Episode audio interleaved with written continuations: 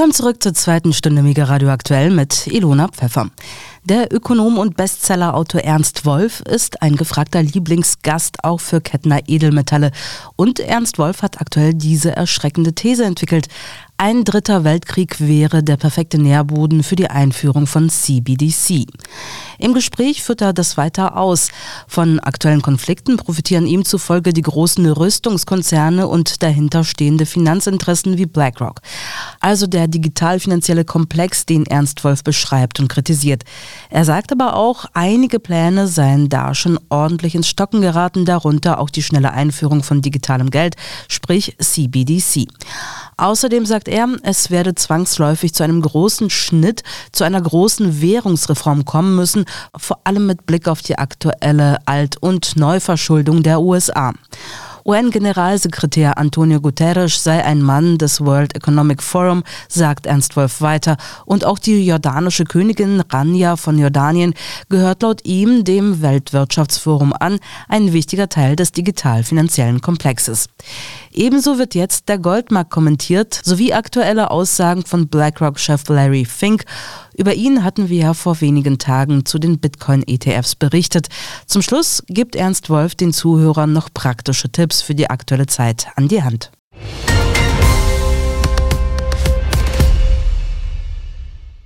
Der Israel-Konflikt zeigt uns ja im Moment, äh, dass auch auf der Welt sehr viele Leute also ganz entschieden gegen diesen Krieg auftreten, weil sie eben das Leiden der Menschen im Gazastreifen sehen. Also da äh, der, der digital-finanzielle Komplex kämpft im Moment mit ganz großen Problemen. Auch die Einführung des digitalen Zentralbankgeldes schreitet nicht so voran, wie man sich das gedacht hat. Also ich denke, da werden wir noch gewaltige Überraschungen erleben. Aber leider muss man sagen, eine dieser Überraschungen kann tatsächlich auch sein, dass wir in den Dritten Weltkrieg geführt werden. Man sieht ja, dass äh, an allen Ecken und Enden immer nur eskaliert wird. Es tut ja kein Politiker irgendetwas im Moment. Äh, und die Stimmen, die zu etwas äh, Vernunft aufrufen, die werden ja sofort dann äh, an die Wand ge gestellt und, und äh, diffamiert. Also es ist einfach unglaublich, welche Kriegslust da herrscht. Und ganz vorne da anstehen dabei natürlich gerade wieder die deutschen Grünen. Ja, liebe Zuschauer, ihr seht schon, heute mal wieder unseren Lieblingsgast Ernst Wolf hier auf dem YouTube-Kanal. Lieber Ernst, ich begrüße dich ganz herzlich. Ich hoffe in aller Gesundheit und während deiner großen Vortragsreihe. Servus und danke, dass du dir heute wieder mal die Zeit nimmst. Ja, danke dir für die Einladung. Jetzt starten wir direkt mit dem Interview und mit der ersten Frage, lieber Ernst. In Deutschland dreht sich die äh, Uhr immer schneller gefüllt. Äh, die Politik veranstaltet immer mehr Chaos. Wir haben mittlerweile Themen, die auch wieder angesprochen werden, die jahrelang tabu waren. Eine Migrationskrise, immer mehr Unruhen im Land, in Deutschland. Was passiert momentan? Wie nimmst du die ganze Situation wahr? Ja, ich denke, wir stehen da vor ganz großen Umwälzungen im Moment. Man sieht ja, dass international äh, die Lage sich immer weiter zuspitzt und äh, das alles ist natürlich kein Zufall, das alles ist gewollt. Ich denke, man versucht im Moment äh, äh ein riesiges Chaos zu äh, entfachen um dann mit dieser Agenda im Hintergrund, die ja vorbereitet wird, äh, äh, uns alle dann groß zu überraschen. Also ich denke, das Wichtigste ist die bevorstehende Einführung von digitalen Zentralbankwährungen. Und das geht natürlich nicht so ganz einfach. Wir haben gesehen, der Großversuch in Nigeria ist gescheitert. Also muss man möglichst viel Chaos erzeugen, um dieses äh, neue Geldsystem einzuführen. Und dass das alte Geldsystem am Ende ist, das sehen wir. Also die USA zum Beispiel haben sich allein in den letzten vier Wochen um ungefähr 500 Milliarden mehr verschuldet, also um, eine halbe Billion. Und das zeigt mir, dass da einfach alle, alle äh, äh, roten Linien überschritten sind. Also man glaubt nicht mehr an dieses System. Es wird irgendwie zu einer großen, einem großen Schuldenschnitt oder einer riesigen Währungsreform kommen und dann wird man versuchen, uns dieses neue Geld aufs Auge zu drücken. Und um das durchsetzen zu können, muss man dieses unfassbar, unfassbare Chaos da erzeugen. Und das tut man ja im Moment. Man zündelt ja an allen Ecken und Enden. Also nicht nur in Nahost, sondern auch auf dem Balkan, auch äh, in, in Afrika, auch in äh, Südostasien. Also es wird überall ein Brandherd nach dem anderen, da werden Lunden gelegt. Und äh, ich muss sagen, also die, die, die Situation, die Gesamtsituation in der Welt sieht im Moment sehr, sehr bedrohlich aus. Wenn du daran, davon redest, Ernst, dass Lunden gelegt werden, dann muss es ja auch bedeuten, dass es Menschen oder Länder oder Gruppierungen gibt, die Interesse daran haben, dass dieses Chaos entsteht. Ähm, wie würdest du das Ganze einordnen? Du bist ja jetzt gerade auf Vortragsreihe und bist auch an deiner Community ein bisschen näher dran. Ähm, du hast, wie du mir vorher gesagt hast, sogar noch ein paar freie Termine. Wir packen gerne den Link mal hier unten rein. Einige in Österreich, äh, in München habe ich gelesen, in Deutschland gibt es auch noch was. Das heißt, für alle, die noch nicht live bei Ernst Wolf waren, nutzt die Gelegenheit gerne mal. Was ist die Resonanz der Menschen, die du jetzt auch live triffst? Wo liegt die größte Sorge? Wo liegen die größten Ängste? Und ähm, natürlich auch die Frage vorweg noch, ähm, wer ist derjenige, der eigentlich das große Interesse hegt, dass es so ein Chaos gibt? Also das, äh, die größte Angst der Leute betrifft im Moment diese ganze Entwicklung in Richtung Dritten Weltkrieg. Also viele Leute glauben inzwischen, äh, dass es tatsächlich zum Dritten Weltkrieg kommen kann. Und man sieht ja, dass äh, an allen Ecken und Enden immer nur eskaliert wird. Es tut ja kein Politiker irgendetwas im Moment. Äh, und die Stimmen, die zu etwas äh, Vernunft aufrufen, die werden ja sofort dann äh, an die Wand ge gestellt und, und äh, diffamiert. Also wir haben ja jetzt ganz überraschenderweise erlebt, dass Herr Guterres, also der UNO-Generalsekretär, sich für eine Waffenruhe in, äh, im Gazastreifen ausgesprochen hat aus humanitären Gründen. Herr Guterres ist selber ein Mann des World Economic Forum. Es war sehr überraschend, diese Aussage, aber über ihn ist sofort hergefallen worden. Denn dann ist im World Economic Forum ja im Vorstand die Königin von Jordanien, Rania, die hat sich auch jetzt zugunsten der Palästinenser geäußert, also auf sehr, sehr, äh, sehr äh, vorsichtige Art und Weise auch einen Waffenstillstand gefordert. Über die wird jetzt auch richtig hergefallen. Also es ist einfach unglaublich, welche Kriegslust da herrscht. Und ganz vorne da anstehen dabei natürlich gerade wieder die deutschen Grünen. Also es ist ja zu diesem unfassbaren äh, Vorfall gekommen jetzt in Luxemburg. Da ist ja der Plan von Herrn Guterres äh, diskutiert worden, äh, der diese humanitäre Waffenhilfe, äh, diesen humanitären Waffenstillstand gefordert hat. Und allen Ernstes hat unsere grüne Außenministerin Frau Baerbock das abgelehnt. Also das hätte man sich nicht vorstellen können, dass die Grünen jemals äh, so weit gehen würden. Also die haben ja die Waffenlieferungen in die Ukraine schon befürwortet, obwohl sie im Wahlkampf vorher gegen Waffenlieferungen äh, aufgetreten sind. Aber dass sie mal so weit gehen würden. Also das ist auf jeden Fall die größte Angst der Leute, und diese Angst ist natürlich berechtigt. Da muss man einfach die Frage stellen, wer profitiert von dieser ganzen äh, Kriegstreiberei? Und profitieren tun natürlich die großen Rüstungskonzerne. Und die großen Rüstungskonzerne, dahinter stecken natürlich wieder die üblichen Verdächtigen, also die großen Vermögensverwalter und die Digitalkonzerne. Gleichzeitig ist diese ganze Kriegstreiberei natürlich auch eine riesige Vermögensumverteilung von oben, unten nach oben. Also der amerikanische Präsident Biden hat jetzt gerade wieder 106 Milliarden freigegeben, die direkt in die Rüstungsindustrie fließen. Das wären eigentlich Steuergelder. Nur diese Steuergelder haben die gar nicht, die Amerikaner. Also drucken sie Geld. Was bedeutet das? Dieses Geld geht sofort in die Rüstungsindustrie und damit in den digital-finanziellen Komplex. Dieses Geld bewirkt aber ein Ansteigen der Inflation, entwertet also das Geld und verarmt vor allem die unteren Schichten in den USA. Also auf diese Art und Weise wird diese Umverteilung, die wir in der Gesundheitskrise gesehen haben, jetzt über diese äh, Kriegstreiberei fortgesetzt. Kannst du, Ernst, äh, den Zuschauern vielleicht ein bisschen was zu den Hintergründen dieses Konflikts erklären? Denn es ist ja nicht zum ersten Mal, dass dieser Nahostkonflikt in einer Dimension aufflammt, dass es ein sehr brutaler und grausamer Krieg ist. Ähm, jetzt ist aber zum ersten Mal die Situation, dass sich die zwei großen Protagonisten China und die USA direkt positionieren und eigentlich das Gefühl vermitteln, dass es hier viel mehr um den Kampf zwischen zwei Großmächten geht, der wieder mal auf Kosten des kleinen Bürgers passiert. Kannst du etwas zu dem äh, Hintergrund des Konfliktes erklären? Denn ich denke, gerade in den Medien herrscht so viel Verwirrung. Keiner kann so richtig einordnen, wer ist eigentlich der Böse, wer ist der Gute, wer ist der Nutznießer. Ähm, natürlich ist die Antwort hier wahrscheinlich nicht ganz einfach, aber ähm, gib uns bitte mal deinen Einblick dazu. Nein, nein, man muss das Ganze schon historisch betrachten. Also äh, äh, man muss auch äh, ein paar Dinge einfach vorher mal klarstellen. Man muss sagen, dieser ganze Konflikt um den Gazastreifen hat ja eine lange Vorgeschichte.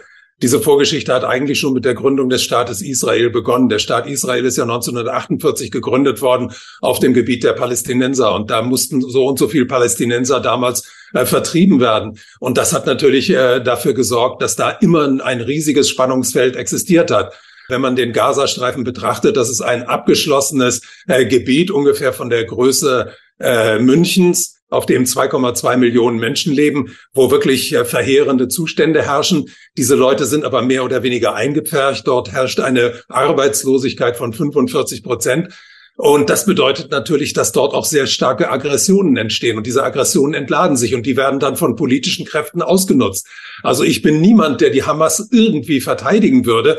Aber ich muss sagen, man muss dann auch äh, überlegen, warum diese Hamas da so äh, gedeihen kann. Warum es zu so einem schrecklichen Vorfall wie diesem Überfall jetzt äh, bei dem 1500 Israelis da offensichtlich getötet worden sind, kommen konnte. Und das Ganze hat eben diese Vorgeschichte, dass dort Menschen äh, in einem offenen äh, Gefängnis gehalten werden. Das darf man nicht vergessen bei dieser ganzen Sache. Also man muss sagen, also diese Schuld liegt da auf beiden Seiten. Natürlich ist äh, Gewalt immer abzulehnen in jeder Hinsicht. Aber genauso wie, wie ich diese Gewalt der Hamas, also diesen Anschlag verurteile, verurteile ich jetzt auch die Vergeltungsmaßnahmen Israels. Also es wird immer gesagt, Israel hat das Recht, zu, sich zu verteidigen. Ich finde auch, jeder hat das Recht, sich zu verteidigen. Aber niemand auf der Welt hat das Recht, Vergeltungsschläge zu üben, bei denen Unschuldige mitleiden müssen. Und genau das passiert jetzt. Und das passiert im Moment in einer Form, die einfach unsäglich ist. Also erstmal die ganzen Aussagen des israelischen Ministerpräsidenten, des Verteidigungsministers, die sind so menschenverachtend, dass man also, äh, dass einem die Haare zu Berge stehen.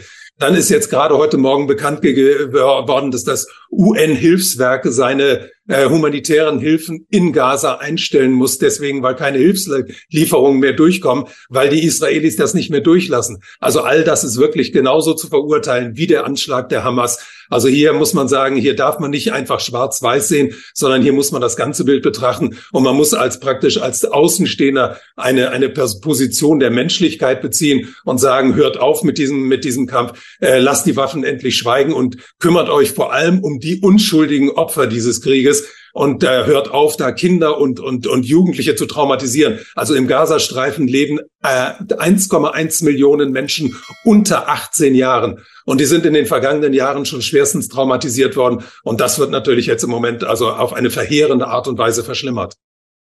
Vielen Dank für die Einblicke, dass es sehr schwierig ist und sich in Spießrutenlauf anfühlt, über dieses Thema zu sprechen. Zeigt auch, wie sensibel dieses Thema ist. In Bezug auf den Israel-Konflikt weigert sich Ägypten auch aktuell Flüchtlinge in Gaza aufzunehmen. Vielmehr wird dort gefordert, dass Europa diese Flüchtlinge aufnehmen soll. Und zwar eine Million Menschen, um genau zu sein. Und das bei den Zuständen, die wir derzeit in Europa, in London, in Frankreich, in äh, Berlin und in allen Hauptstädten, aber auch in den Metropolen erleben.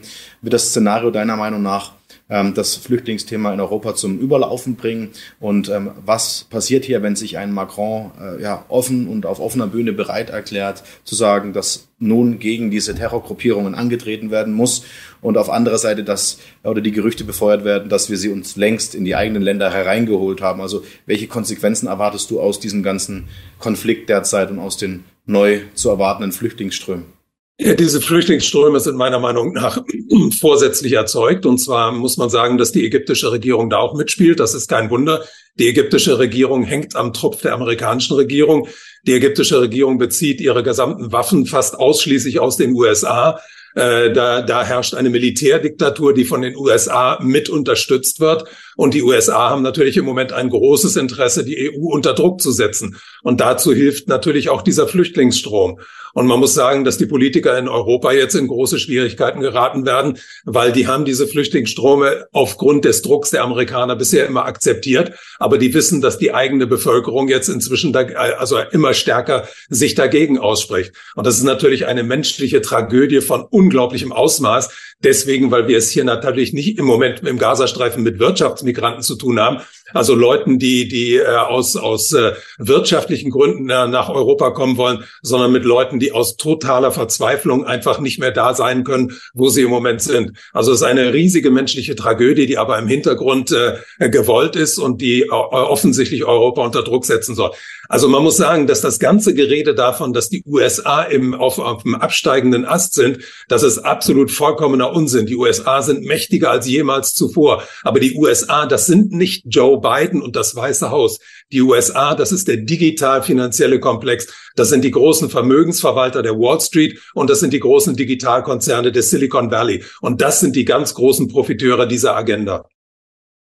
Wie schätzt du denn die Lage bevor wir auf die Geopolitik schauen und gerade auch auf die USA politisch ein. Also wir sehen, dass in Deutschland die Linksparteien, die Grünen und so weiter auf dem absteigenden Ast sitzen und in Gesamteuropa eigentlich eher eine Rechtsruck, rechtspopulistische Parteien entstehen. Das lässt sich sowohl in Deutschland als auch in vielen ja, weiteren Ländern wie in der Schweiz, in Österreich, in Spanien beobachten. Glaubst du persönlich, dass sich ähm, hier etwas ändert und dass hier gerade eine neue Richtung entsteht? Oder ist das genau wie dieser Strom, der erzeugt wird und auch schon 2015 erzeugt wurde und eigentlich immer bei jeder Krise, die derzeit auf der Welt entsteht, von langer Hand geplant? Wie siehst du das?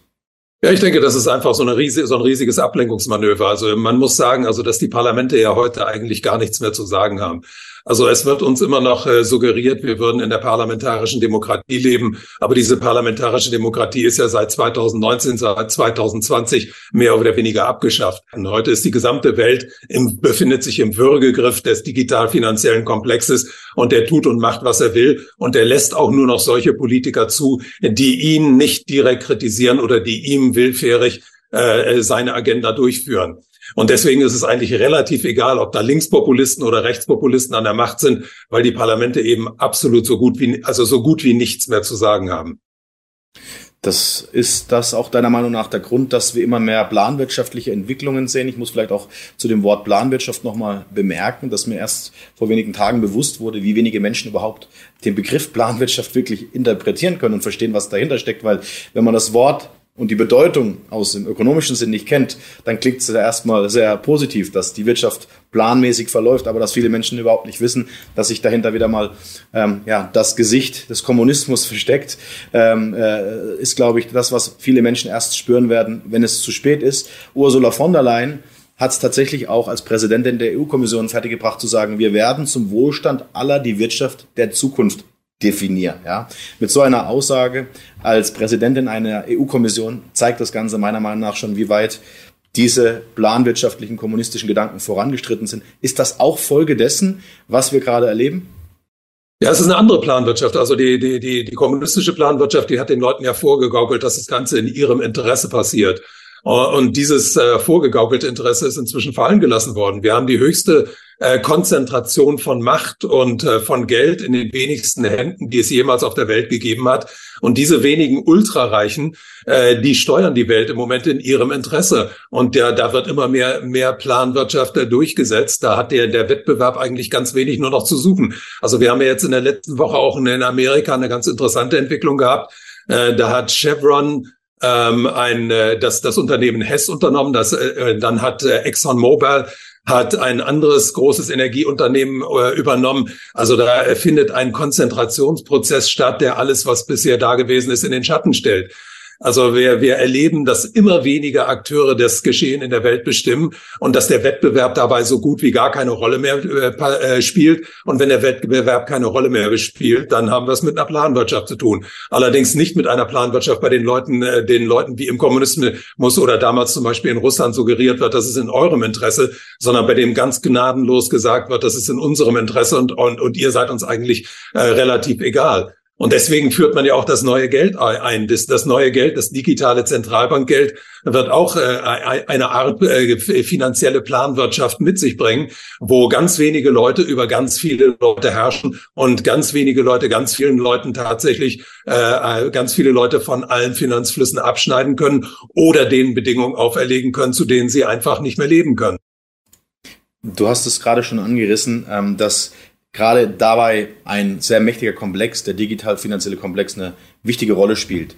Aktuell lassen sich enorme, wie wir es ja gerade gesehen haben, geopolitische Spannungen sehen, ob das jetzt Taiwan ist, aber auch die afrikanischen Länder, ob es auch der Ukraine-Russland-Konflikt ist, der gerade so ein bisschen ins Hintertreffen gerät.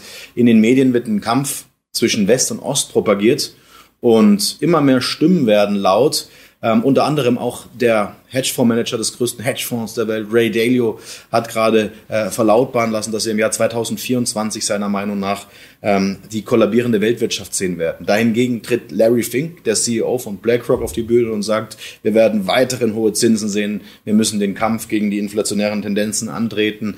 Ähm, wem würdest du eher recht geben oder haben vielleicht sogar beide recht mit dieser Aussage? Was sagst du? Ja, in gewisser Weise. Man muss sich sehen, man muss sehen, dass Larry Fink natürlich wesentlich mächtiger ist als Ray Dalio. Äh, Larry Fink ist der, der Begründer und CEO von BlackRock. Und BlackRock ist das mächtigste Finanzunternehmen, das es jemals gegeben hat. Und interessanterweise ist BlackRock auch das erste ausländische Finanzunternehmen, das in China frei agieren darf, also nicht im Rahmen eines Joint Ventures, sondern selbst als eigener Akteur da auftreten darf. Also Larry Fink hat seine, seine äh, Finger auch schon nach China ausgebreitet. Äh, und wir wissen, dass äh, China im Rahmen des World Economic Forums auch eine ganz große Rolle spielt. Also ich glaube, dieser Gegensatz zwischen West und Ost, der wird uns auch nur wieder als, als ein Scheingefecht präsentiert, während im Hintergrund da ganz andere Allianzen geschmiedet werden. Also ich glaube ja, ich bin ja schon seit Jahren davon überzeugt, dass der Silicon Valley ganz eng mit der Kommunistischen Partei Chinas zusammenarbeitet. Und das hat sich ja vor zwei Jahren bei dem International Finance Forum in Beijing gezeigt, als man gesagt hat, dass der E-Yuan möglicherweise auf dem Netzwerk von äh, Diem, also der Nachfolgewährung mhm. von Libra oder auf dem Netzwerk von Ethereum erscheint. Also da arbeitet der digitale Komplex, vor allen Dingen die, die Digitalkonzerne, sehr eng auch mit der chinesischen Führung zusammen. Und äh, dass der Finanzkomplex mit denen zusammenarbeitet, das zeigt einfach die Tatsache, dass BlackRock da jetzt frei agieren darf. Was erwartest du dann, wenn man jetzt nochmal die Aussage, Aussage von Ray Dalio aufgreift, fürs Jahr 2024. Also tendenziell wollen uns die Amerikaner ja verkaufen, dass die US-Wirtschaft als stabil dasteht. Der S&P 500 ist gestiegen, wenn es auch nur sieben Unternehmen war, die ihn mit nach oben gerissen haben, ja, und die restlichen Unternehmen eher in der Seitwärtslage waren. Erwartest du eine Rezession in den USA? Erwartest du vielleicht sogar, dass es nächstes Jahr bergab geht? Oder siehst du es vielleicht anders als die meisten wir haben die Rezession, wir haben die ja jetzt im Moment schon. Also äh, es wird ja immer gedreht und geschraubt an den ganzen äh, Zahlen, die uns da geboten werden. Aber wir, wir befinden uns in einer Rezession im Moment und die ganzen äh, Steigerungen der Zinsen haben natürlich bewirkt, dass Investitionen immer vorsichtiger getätigt werden, dass es immer weniger Liquidität im System gibt. Also alles deutet darauf hin, dass die, die Weltwirtschaft weiter schrumpfen wird. Natürlich gleicht man das im Moment dadurch aus, dass der Rüstungssektor unglaublich explodiert. Und das ist natürlich auch die ganz große Gefahr, dass man jetzt in der nächsten Zeit erstmal voll und ganz auf Rüstung setzen wird. Aber ich denke, also äh, vor friedlichen Zeiten stehen wir ganz bestimmt nicht, äh, weil eben das äh, Weltfinanzsystem und das ist etwas, was immer mehr aus der aus der Öffentlichkeit äh, der Öffentlichkeit aus dem Blickfeld ge gerät. Das Weltfinanzsystem steht vor einem riesigen Kollaps. Also wir haben den höchsten Schuldenberg aller Zeiten. Wir haben die größten Probleme im Moment. Äh, wir wissen, dass die ganze, das ganze Bankensystem wankt. Äh, wir wissen, dass dieses neue Geld im Hintergrund vorbereitet wird. Also ich stehe, ich denke, dass wir da vor ganz, ganz unruhigen Zeiten stehen. Ähm, ist es überhaupt deiner Meinung nach, wenn du sagst, es ist eigentlich nur ein augenscheinlicher Kampf West gegen Ost, ist es überhaupt festzumachen, welche Kräfte hier gegeneinander kämpfen und welche Interessen diese Kräfte verfolgen? Ja, also man muss diese zwei äh, Ebenen einfach unterscheiden. Die oberste Ebene, das ist dieser digital-finanzielle Komplex, der die Welt inzwischen beherrscht. Das haben wir in der Gesundheitskrise gesehen. Der war in der Lage, über die Pharmaindustrie und über die ganzen Organisationen, die er beherrscht, wie die WHO oder das World Economic Forum oder den Internationalen Währungsfonds oder die Weltbank oder die Bank für internationalen Zahlungsausgleich, 200 äh, Regierungen im Gleichschritt marschieren zu lassen. Also so weit sind wir inzwischen, dass die Regierungen selber völlig entmachtet sind, dass alle Macht im Silicon Valley und in der Wall Street liegen. Und die, diese, diese Macht äh, führt uns in eine absolut super unipolare Welt. Nur diese Macht sitzt in den USA. Und äh, die, diese Macht äh, ist nicht, wäre nicht schwächer geworden, so wie es uns immer suggeriert wird, sondern die wird im Moment immer stärker. Aber die trifft auch auf immer größeren Widerstand. Und ganz interessant ist ja, dass im Moment da auch äh, sich Risse zeigen, dass da gerade der Israel-Konflikt zeigt uns ja im Moment, äh, dass auch auf der Welt sehr viele Leute also ganz entschieden gegen diesen Krieg auftreten, weil sie eben das Leiden der Menschen im Gazastreifen sehen. Also da äh, der, der digital-finanzielle Komplex kämpft im Moment mit ganz großen Problemen. Auch die Einführung des digitalen Zentralbankgeldes schreitet nicht so voran, wie man sich das gedacht hat. Also ich denke, da werden wir noch gewaltige Überraschungen erleben. Aber leider muss man sagen, eine dieser Überraschung kann tatsächlich auch sein, dass wir in den Dritten Weltkrieg geführt werden. Wie würdest du heute so einen dritten Weltkrieg erwarten? Ich meine, wenn wir uns die Bilder aus den Geschichtsbüchern ansehen, dann ist das immer mit viel Leid und vor allem viel Zerstörung vor sich gegangen. Wie werden diese Kriege heute geführt? Erwartest du es ähnlich wie in der Geschichte? Ähm, oder glaubst du, diese Kriege werden eher auf wirtschaftlicher Ebene, vielleicht sogar auf ja, viel schmutzigerer Ebene durchgeführt, um das Thema auch mal wirklich konkret zu beleuchten? Denn wir bekommen tagtäglich Fragen zu diesem Thema ernst. Ja.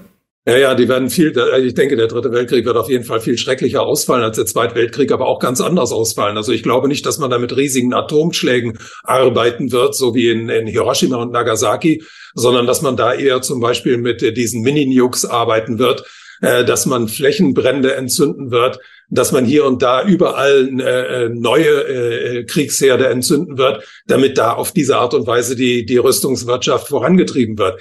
Ich denke, dass natürlich auch die Möglichkeiten heute ganz anders sind. Also Drohnen gab es im Zweiten Weltkrieg nicht. Es gab auch eine viele der Waffen, die es heute gibt, nicht. Also ich glaube, dass da auch viel mit Kampfrobotern gearbeitet werden wird.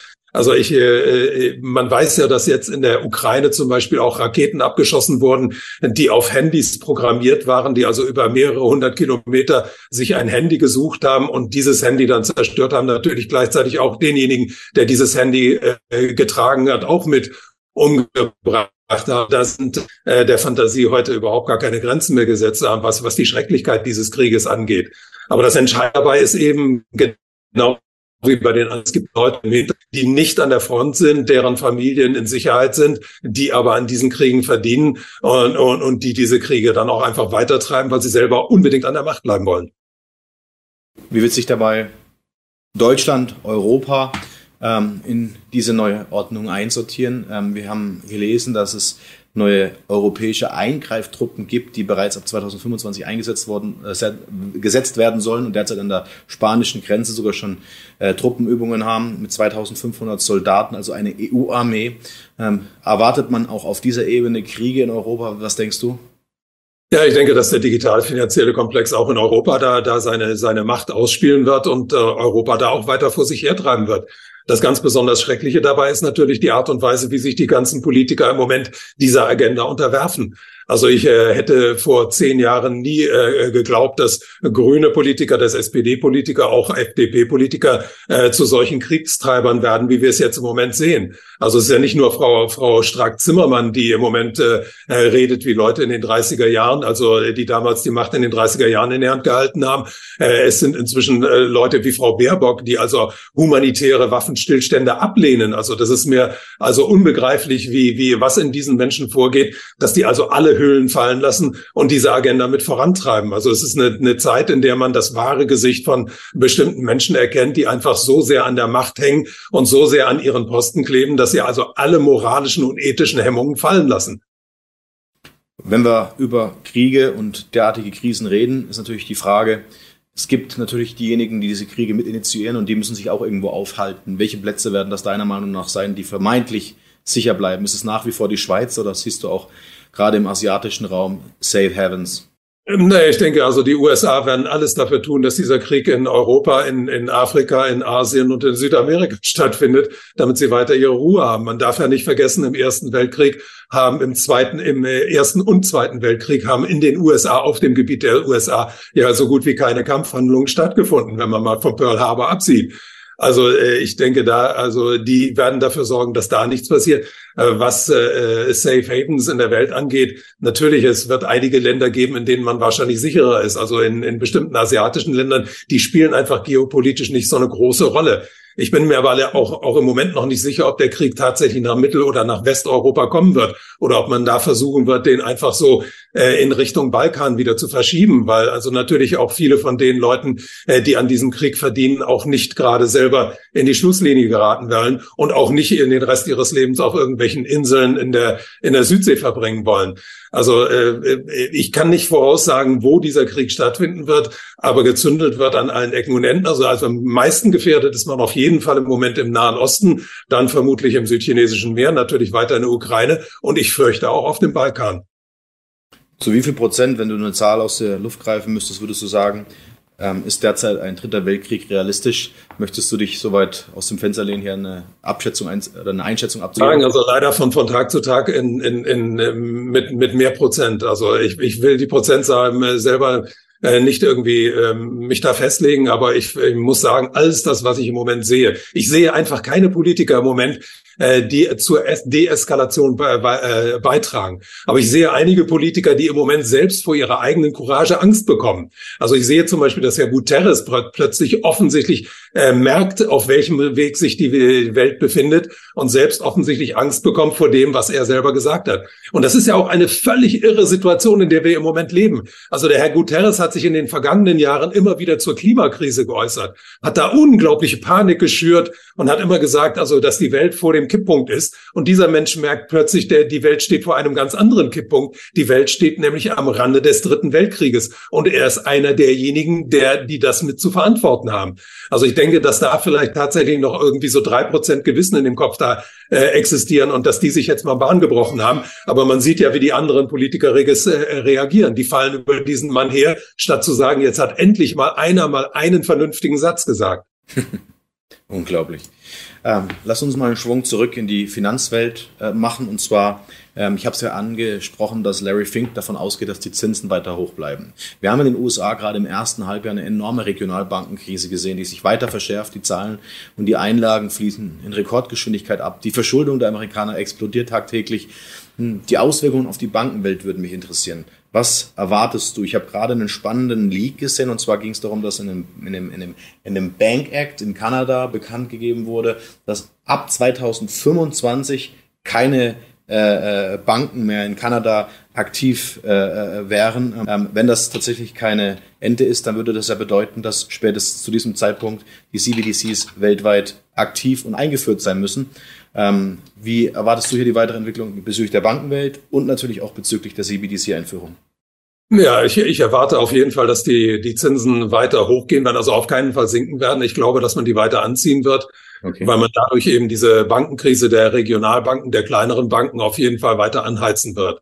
Also man muss diese Banken jetzt in den nächsten äh, Monaten einfach irgendwie beseitigen oder den großen einverleiben, weil eben im äh, Rahmen der CBDCs die Kreditvergabe ein, ausschließlich dann bei der Zentralbank liegt. Und die kleinen Banken, die leben, deren, deren äh, Grund- und Hauptgeschäft ist eben die Kreditvergabe. Und die fällt natürlich weg. Und das muss man irgendwie in den Griff kriegen. Und das hat man ja, da hat man ja ein historisches Beispiel Beispiel dafür. Da hat man die weltweite Wirtschaftskrise von 1929, die dazu geführt hat, wo, damals wurden auch die Zinsen erhöht. Da wurden die kleinen Banken in Schwierigkeiten gebracht und die hat dazu geführt, dass 10.000 kleine Banken von den großen Banken in den USA übernommen wurde. Und äh, einen ähnlichen Prozess sehen wir jetzt im Moment. Der wird uns also weitgehend von den Mainstream-Medien verschwiegen. Die kleinen Banken werden in immer größere Schwierigkeiten gebracht, damit diese neue Bankenwelt dann entstehen kann, wo dann wenigen Großbanken noch erlaubt wird, im Derivatebereich, im Derivate-Casino da zu spekulieren. Aber das ist der Weg, auf dem wir sind. Natürlich ja, im, im Hintergrund wird unter absolutem Hochdruck gearbeitet an diesen CBDCs.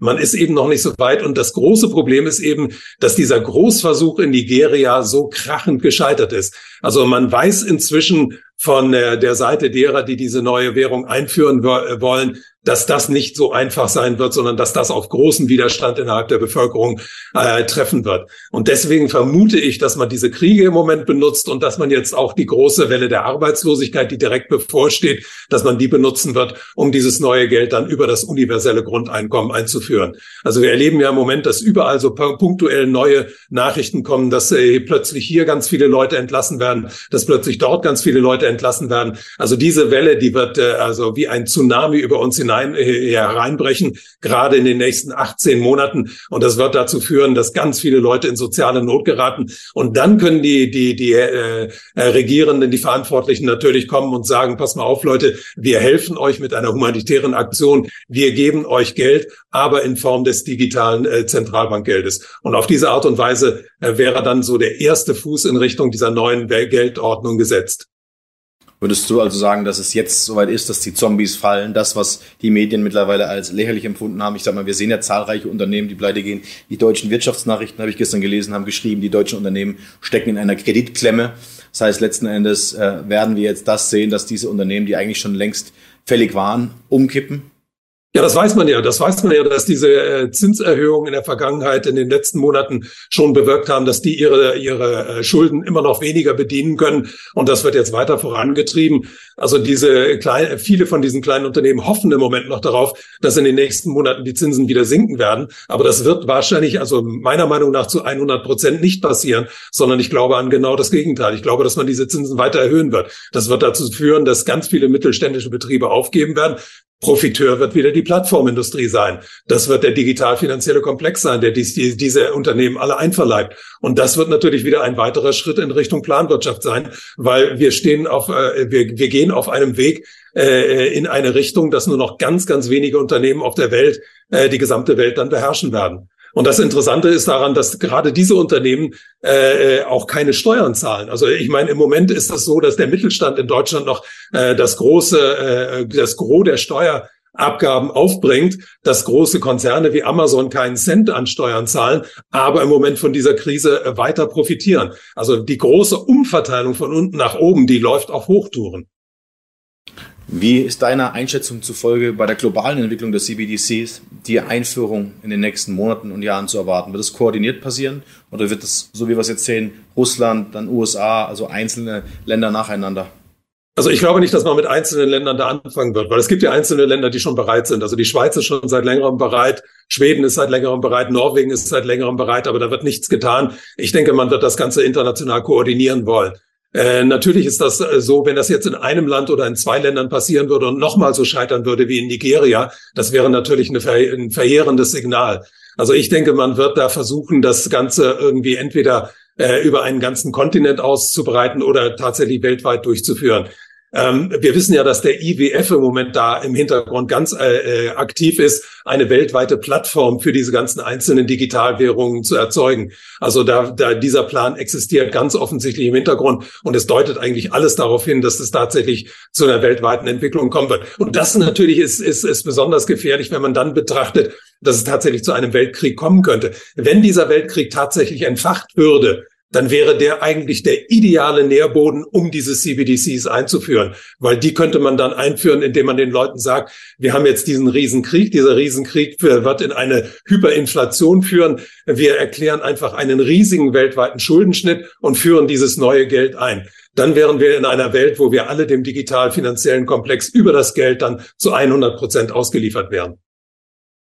Danke dir. Jetzt lass uns doch mal einen Blick auf Geld und auf echtes Geld werfen, wenn wir uns schon mal anschauen, wie die Währungen und die Digitalwährungen ähm, im besten Falle äh, sein müssen, um die Menschen unter Kontrolle zu bekommen. Dann gibt es natürlich auch immer das Gegenteil. Viele schwärmen ja davon, dass Bitcoin diese Lösung ist. Äh, BlackRock selbst macht ja mit seinem ETF gerade Schlagzeilen und bringt den Kryptomarkt ins Schwanken. Ähm, wo müssen die Menschen hinschauen, wenn wir auf echtes Geld schauen. Ja? Also siehst du zum Beispiel auch hier in den Kryptos, wir haben ja schon oft über das Thema gesprochen, aber es ist ja ein fortlaufendes, sich stets veränderndes Thema. Siehst du hier drin mittlerweile etwas anderes oder bist du immer noch skeptisch?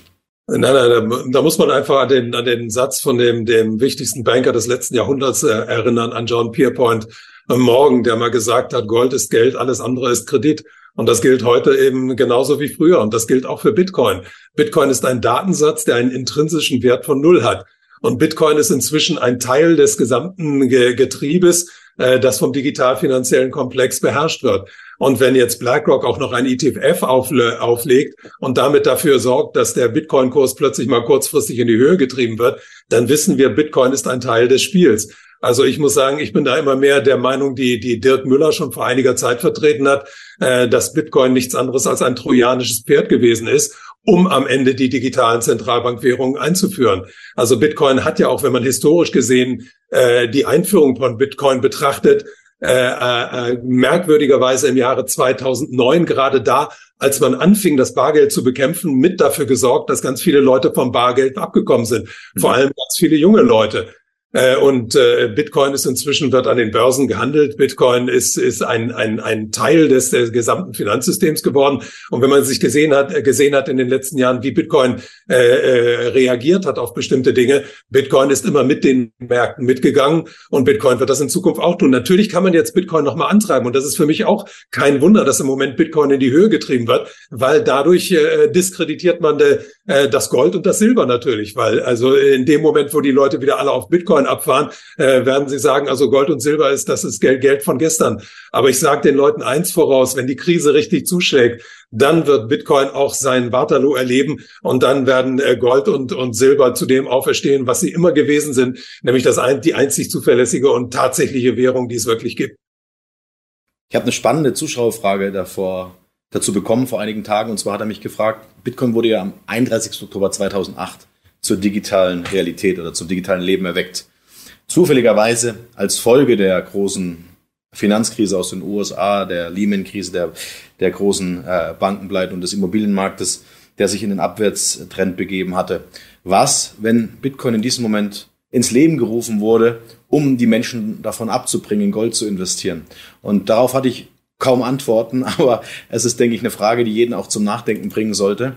Und ähm, wenn wir uns jetzt mal die aktuelle Preisentwicklung anschauen, Ernst, dann sollten wir uns mal den Zinsmarkt, den Realzins anschauen und uns anschauen, was beispielsweise Gold macht.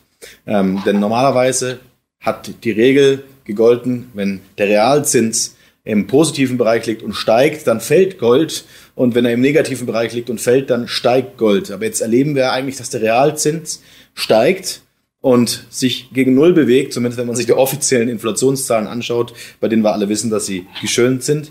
Ähm, und Gold steigt trotzdem und steht kurz vor einem neuen All-Time-High. Ja? Was sagt uns das? Verliert man die Macht und den Einfluss über die Manipulation solcher Märkte? Also wird Gold wieder sprechen und zu sprechen beginnen?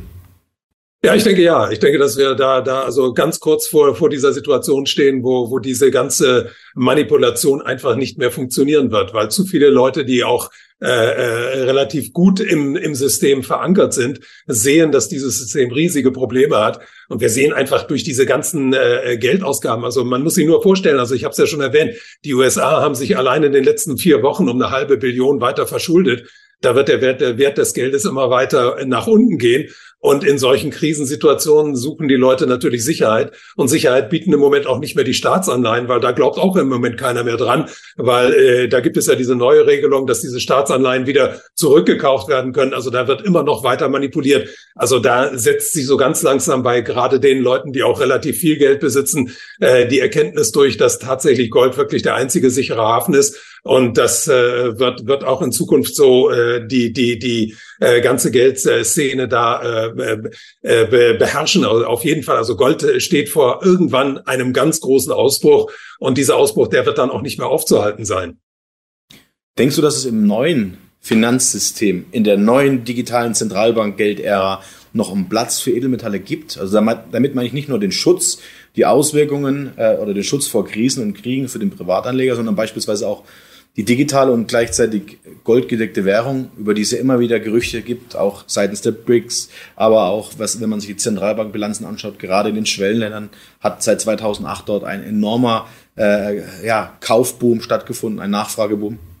Ja, wie, wie das sich entwickelt, das ist ganz schwer zu sagen, weil eben über die, die, die wenn, wenn man das Gold dann tokenisiert, dann sind natürlich der Manipulation neue äh, Möglichkeiten eröffnet. Also ich denke, dass äh, der physische Besitz von Gold in, in Zukunft in, in den Fokus wieder rücken wird. Also man, man wird dieser ganzen digitalen Sphäre nicht mehr trauen. Man darf ja nicht vergessen, dass die ganze digitale Sphäre immer noch von ganz wenigen Konzernen äh, kontrolliert wird und dass wir dann auch noch vor dem äh, äh, Auftauchen von, von äh, Quantencomputern stehen. Und was da an Manipulationen äh, möglich ist, das weiß heute noch kein Mensch. Also ich denke, wir werden jetzt also äh, äh so, so einen historischen Rückschritt erleben, wo die Leute sagen, also ich äh, alles Digitale, äh, da bin ich sehr, sehr vorsichtig. Und da gehe ich doch lieber in die physischen, äh, in die Sachwerte hinein. Ich denke, das wird so das, das prägende äh, Merkmal der, der kommenden Zeit sein. Woran sollte sich der Privatanleger orientieren, wenn es um die Bemessung der Kaufkraft von Währungen geht? Also wir haben ja den Schweizer Franken, wir haben den Dollar, wir haben den Euro. Woran würdest du deine Kaufkraft denn aktuell bemessen, wenn du schaust, was deine Ersparnisse auf dem Konto tatsächlich noch wert sind? Weil das ist ja das, warum die Menschen die Inflation nicht, nicht spüren, weil sie keinen Vergleichswert haben. Ja, man muss einfach sehen, was man, was man für, für sein Geld im Moment bekommen kann. Und da kann man sehen, also der, der amerikanische Dollar hat natürlich gewaltig verloren, hat allerdings gegenüber den anderen Währungen ganz äh, stark äh, zugenommen in der letzten Zeit. Der Schweizer Franken hat enorm zugenommen. Aber der, der Schweizer Franken wiederum hat die Schweizer äh, Wirtschaft, also die ganzen Zulieferbetriebe, die äh, für Eurobetriebe arbeiten, in große Schwierigkeiten gebracht. Und da muss man auch damit rechnen, dass die Schweizer Nationalbank das nicht einfach so tatenlos weiter hinnehmen wird. Da wird also einiges noch passieren. Äh, aber ich, ich kann jedem da im Moment nur davon abraten, sich auf, auf äh, das ganze Fiat-Geld zu verlassen. Also ich denke, wir stehen vor einer großen Zeit, in der physische Werte, in der Sachwerte wieder eine ganz große Rolle spielen werden. Danke dir, Ernst. Ähm, jetzt schauen wir nochmal auf die Zuschauerfragen, die vorweg gekommen sind. Vielleicht nochmal kurz die Erwähnung. Ähm, wir werden uns am 15. November um 19 Uhr nochmal in Persona live hier in Villingen-Schwenningen treffen. Ich freue mich riesig darauf, dass du den weiten Weg in Kauf nimmst. Dort habt ihr die Chance, ernst euch oder eure Fragen zu stellen. Jetzt habe ich im Vorlauf einige Fragen gesammelt. Die möchte ich dir gerne nochmal stellen. Und dann beginnen wir doch mal mit der Frage von Katzkier, wenn ich richtig ausspreche. Wie sollten die Bürger sich am besten jetzt verhalten, und auf die aktuellen Geschehnisse reagieren. Wahrscheinlich spricht er dann auch gerade auf die politische, wirtschaftliche und Kriegsentwicklung an. Ja, wie immer auf jeden Fall sich informieren und sich nicht auf, die, äh, äh, auf falsche äh, Informationen zu stützen. Also man muss sagen, dass im Moment äh, durch den Krieg eine, eine Propaganda-Offensive gestartet worden ist, der man sich unbedingt da entziehen sollte. Also man sollte jeden Bericht da ganz, ganz kritisch sehen und überlegen, äh, von wem kommen diese Informationen, wer, wer setzt diese Informationen in die Welt und wer profitiert von diesen äh, Informationen. Man sollte da versuchen, seine Unabhängigkeit zu bewahren. Dann sollte man immer versuchen, hinter die Kulissen zu gucken, also immer wieder die Frage zu stellen, wer profitiert davon. Und dann natürlich die nächste Frage ist, was kann ich dagegen tun? Und ich äh, denke, dass äh, das Wichtigste ist eben informiert bleiben, genau sehen, was los ist und auch auf die Bereiche schauen, die im Moment in der Öffentlichkeit so gut wie keine Rolle spielen. Also ganz wichtig ist das Vorantreiben der CBDCs im Hintergrund. Da gibt es einige äh, Tracker, CBDC-Tracker im Internet, wo man sich da informieren kann, wie weit dieses ganze Projekt vorangeschritten ist. Und natürlich sollte man sich selbst auch vorbereiten. Ich denke, eine wichtige Vorbereitung wird sein, äh, für die Leute, die über geringere Einkommen verfügen, sich darauf äh, gefasst zu machen, dass gerade im Bereich der Nahrungsmittel uns eine gewaltige Inflationswelle bevorsteht. Also wir erleben jetzt im, äh, in der nächsten Zeit, also zum nächsten 1. 1. Dezember, äh, dass die Maut in Deutschland ganz gewaltig erhöht wird äh, wegen der CO2-Steuer.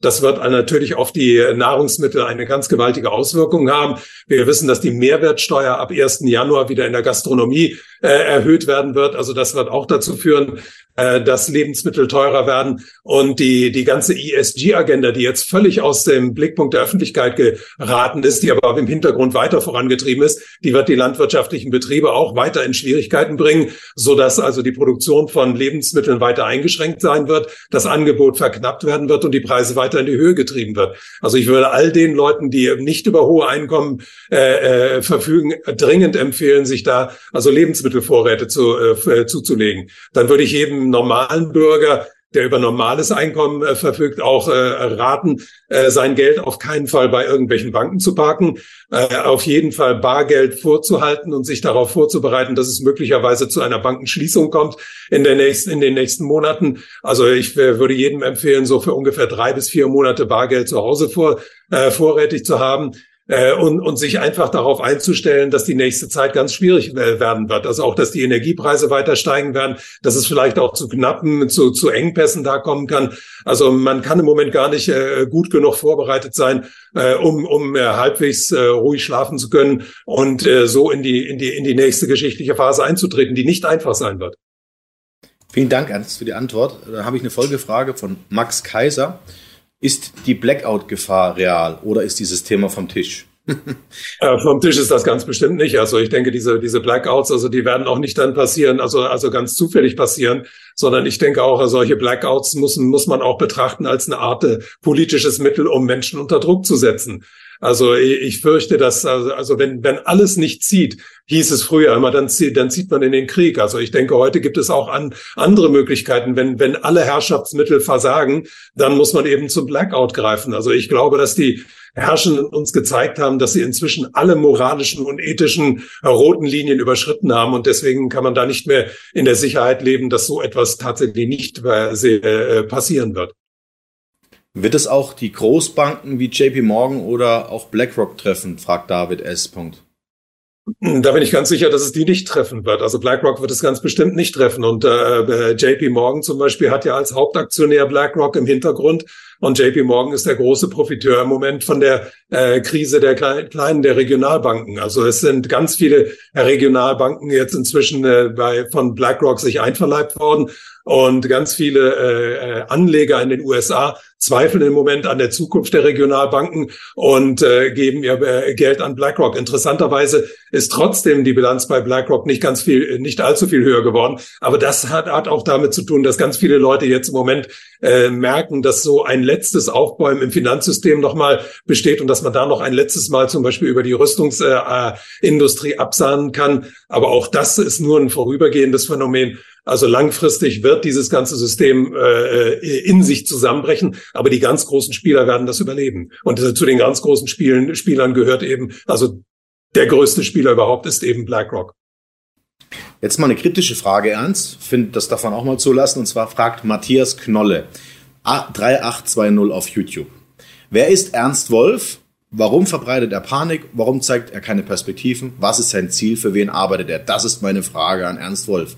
Herr Knollichert, Sie haben sich nicht gedacht, dass wir diese Frage stellen, aber hieran sehen Sie auch, dass wir hier ungeschönt arbeiten, lieber Ernst. Ich lasse die Frage gerne mal zu.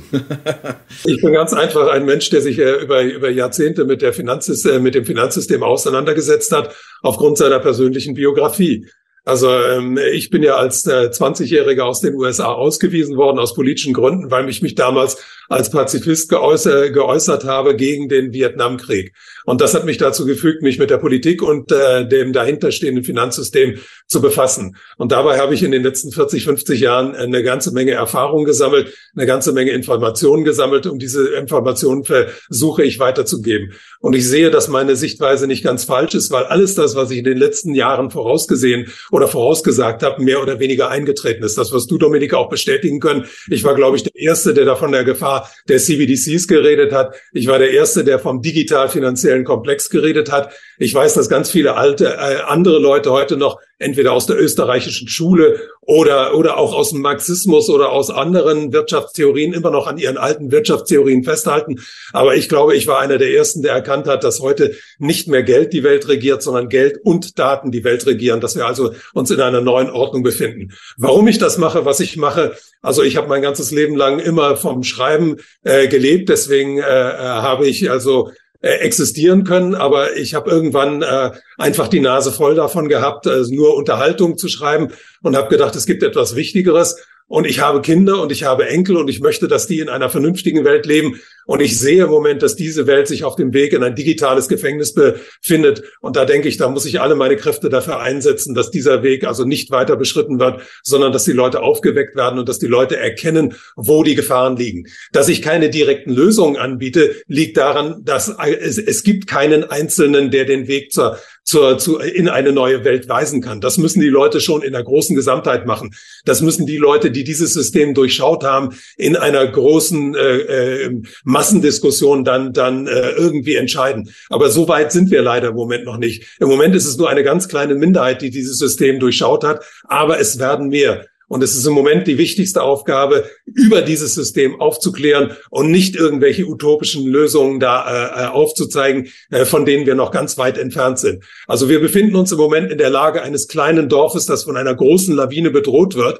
Und da ist es einfach wichtig, die Leute zu warnen, dass die Lawine da oben ist. Was dann ge gemacht wird, außer dass man wegrennen kann, was dann noch gemacht werden kann, das muss man dann in, in einer großen Diskussion zwischen all denen, die aufgewacht sind, entscheiden. Danke, Ernst. Souverän geantwortet.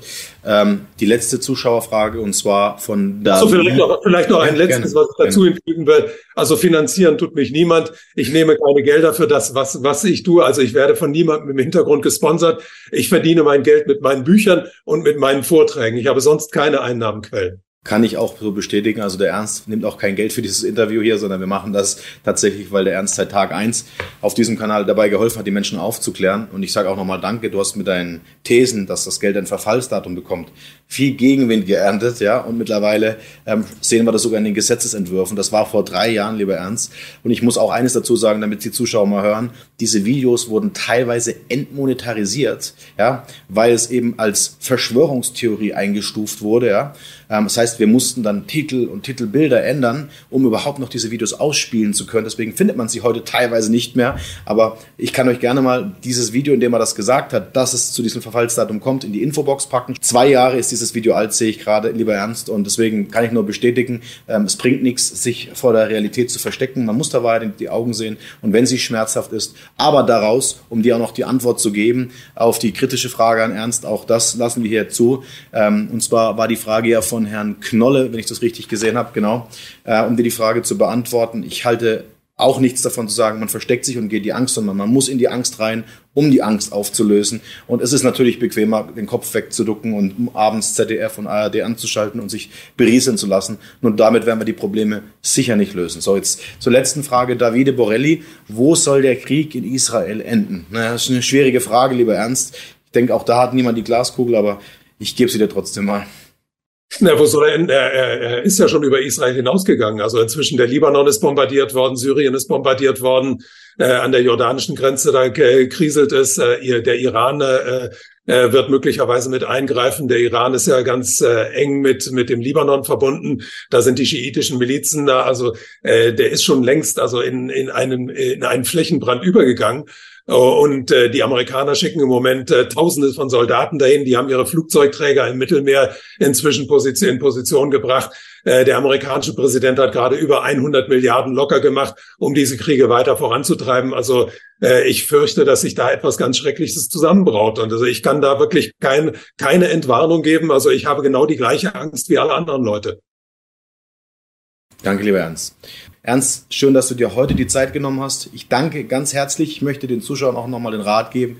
Den Link zu Ernsts Vorträgen findet ihr hier unten. Er sichert euch einen der letzten Plätze. Die letzten Vorträge waren alle restlos ausverkauft und ja, stark nachgefragt. Deswegen, ähm, ihr supportet Ernst direkt damit, ja, nicht über irgendwelche Umwege.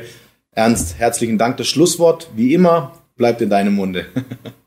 ja, vielen Dank. Ja, ich denke, das ist eine Zeit, wo man wirklich dazu aufrufen muss, äh, sich auf die menschlichen Grundwerte zu berufen. Also was wir im Moment sehen, sind, sind ganz schreckliche Entwicklungen. Und wir sehen vor allem, dass einige Menschen in diesen, unter diesen äh, neuen äh, Voraussetzungen oder diesen Bedingungen äh, menschlich total entgleisen, indem sie also Gewalt gegen Menschen für gut heißen. Also ich kann aus meiner Erwartung nur sagen, also ich lehne jede Gewalt gegen Menschen, vor allem gegen unschuldige Menschen ab.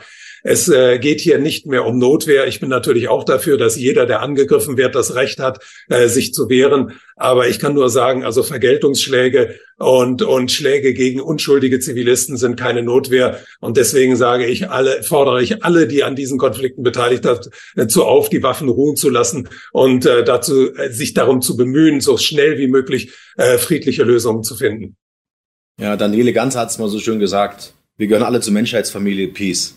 In diesem Sinne, danke Ernst und ich freue mich, dich am 15.11. persönlich zu treffen und dir bis dahin alles Gute. Ciao. Ja auch. Bis dann, Dominik. Tschüss. Soweit dieses Interview von Kettner Edelmetalle mit Mega-Radio-Partner Ernst Wolf. Der Ökonom und Bestsellerautor Ernst Wolf befindet sich derzeit weiterhin auf Vortragstour in Deutschland, Österreich und der Schweiz. Wir hatten ja schon Vorträge von ihm bei uns im Programm. Jetzt erwähnen wir noch einmal für Sie einige aktuelle Termine zur Vortragstour. Am 8. November, also am Mittwoch, spricht er im Kulturzentrum in Hallwang bei Salzburg. Am 11. November in Graz im Nova Park Flugzeughotel und am 19. November in München München. Alle Termine und Ticketbestellungen finden Sie online unter ernstwolf.com slash Hashtag Termine. Ja, und damit sind wir auch schon am Ende unserer Sendung und unserer Sendewoche angekommen. Ich wünsche Ihnen ein wunderschönes Wochenende, erholen Sie sich gut und schalten Sie am Montag wieder ein. Tschüss, machen Sie es gut.